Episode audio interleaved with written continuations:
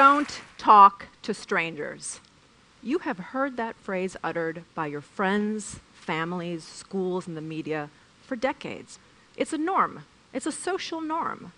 But it's a special kind of social norm because it's a social norm that wants to tell us who we can relate to and who we shouldn't relate to. Don't talk to strangers says stay away from anyone who's not familiar to you. Stick with the people you know. Stick with people like you. How appealing is that? It's not really what we do, is it, when we're at our best? When we're at our best, we reach out to people who are not like us. Because when we do that, we learn from people who are not like us. My phrase for this value of being with not like us is strangeness. And my point is that in today's digitally intensive world, strangers are quite frankly not the point. The point that we should be worried about is how much strangeness are we getting? Why strangeness? Because our social relations are increasingly mediated by data. And data turns our social relations into digital relations. And that means that our digital relations now depend extraordinarily on technology to bring to them a sense of robustness, a sense of discovery, a sense of surprise and unpredictability. Why not strangers? Because strangers are part of a world of really rigid boundaries. They belong to a world of people I know versus people I don't know. And in the context of my digital relations, I'm already doing things with people I don't know.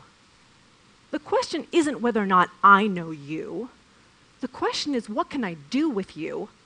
What can I learn with you? What can we do together that benefits us both? I spend a lot of time thinking about how the social landscape is changing how new technologies create new constraints and new opportunities for people. The most important changes facing us today have to do with data and what data is doing to shape the kinds of digital relations that will be possible for us in the future. The economies of the future depend on that. Our social lives in the future depend on that.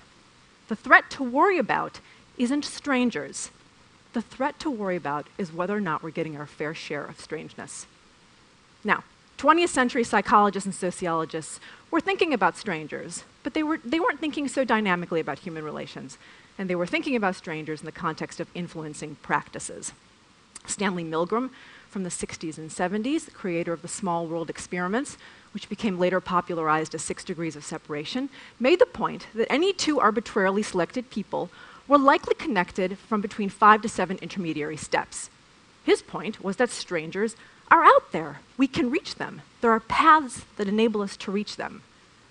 Mark Granovetter, Stanford's um, sociologist, in 1973, in his seminal essay, The Strength of Weak Ties, made the point that these weak ties that are a part of our networks, these strangers, are actually more effective at diffusing information to us than are our strong ties, the people closest to us.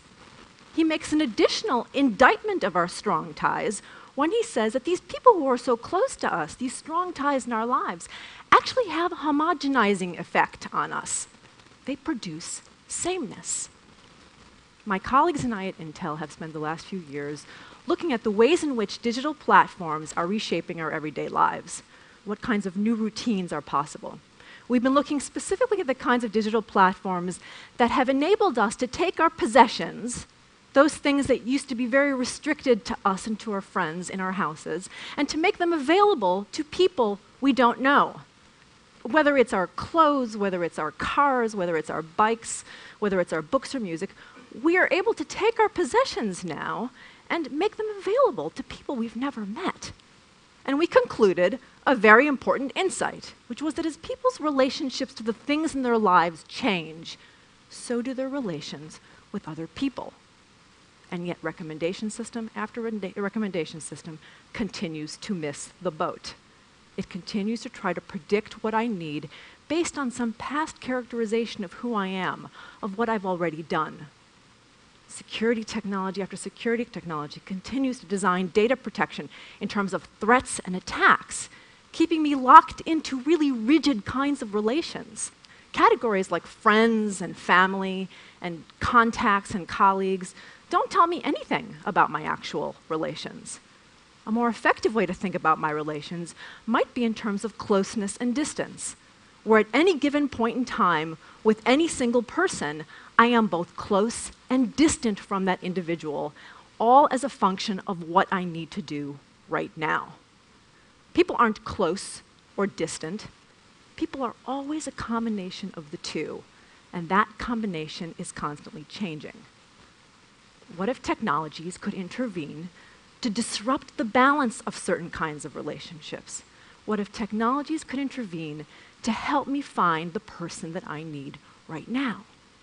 Strangeness is that calibration of closeness and distance that enables me to find the people that I need right now, that enables me to find the sources of intimacy, of discovery, and of inspiration that I need right now. Strangeness is not about meeting strangers, right? It simply makes the point that we need to disrupt our zones of familiarity. So, jogging those zones of familiarity is one way to think about strangeness. And it's a problem faced not just by individuals today, but also by organizations. Organizations that are trying to embrace massively new opportunities. Whether you're a political party, insisting to your detriment on a very rigid notion of who belongs and who does not, whether you're the government, protecting social institutions like marriage and restricting access of those institutions to the few, whether you're a teenager in her bedroom who's trying to jostle her relations with her parents. Strangeness is a way to think about how we pave the way to new kinds of relations. We have to change the norms.